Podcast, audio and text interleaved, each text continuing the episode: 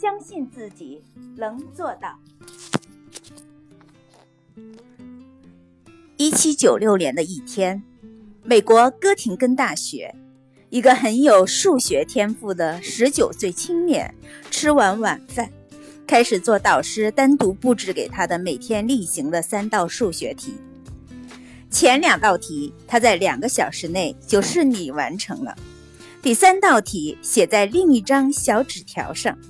要求只用圆规和一把没有刻度的直尺画出一个正十七边形，他感到非常吃力。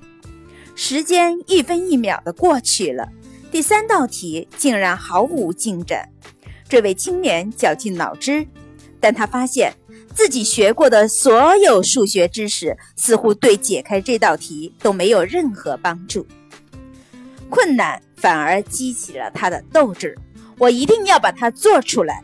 他拿起圆规和直尺，一边思索，一边在纸上画着，尝试着用一些超常规的思路去寻求答案。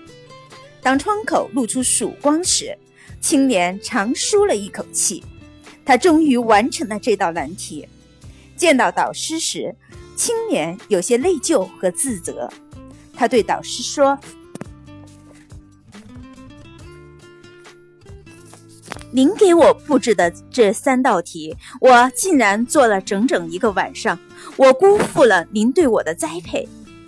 导师接过学生的作业一看，当即惊呆了。他用颤抖的声音对青年说：“这是你自己做出来的吗？”青年有些疑惑地看着导师，回答道：“是我自己做的，但是我花了整整一个晚上。”导师请他坐下，取出圆规和直尺，在书桌上铺开纸，让他当着自己的面再做一个正十七边形。青年很快做好了一个正十七边形。导师激动地对他说：“你知不知道，你解开了一桩有两千多年历史的数学悬案？阿基米德没有解决，牛顿也没有解决，你竟然一个晚上就解出来了！”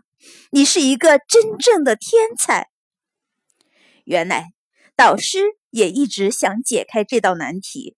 那天，他是因为失误，才将才将写有这道题目的纸条交给了学生。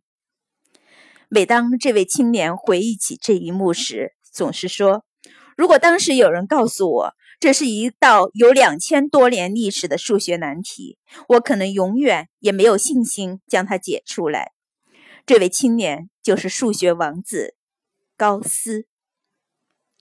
其实，任何人都和高斯一样，因此在做事前，你不妨先认为它并不难，相信自己能够做好它，这样你就一定能够做好。